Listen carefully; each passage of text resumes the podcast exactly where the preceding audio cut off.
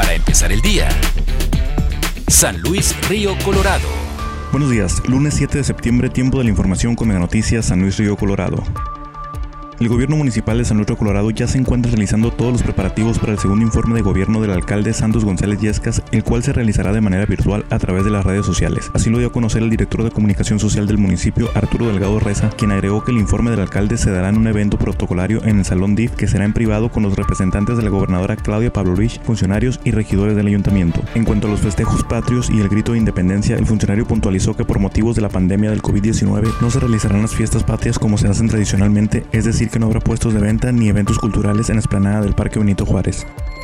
Ante las circunstancias de pandemia en las que nos encontramos todos en México y el mundo, los hospitales se han visto con diferentes necesidades especiales en diferentes casos, unos con medicamentos, prestadores de servicios de la salud, mobiliario para pacientes, aparatos médicos, entre otros. En San Luis, afortunadamente se encuentra con personal capacitado, suficiente equipo de protección. A pesar de esto, se reciben abiertamente donaciones de cualquier tipo en apoyo al Hospital General de San Luis. Tal es el caso de jóvenes egresados de la Ingeniería en Mecatrónica de la Universidad Tecnológica, quienes donaron al Hospital General siete respiradores creados por ellos mismos.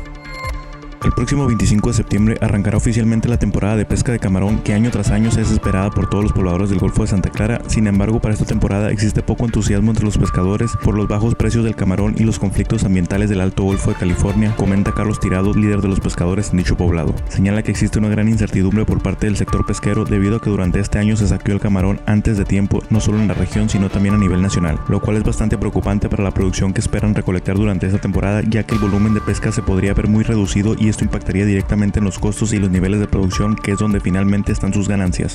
Para empezar el día. San Luis Río Colorado.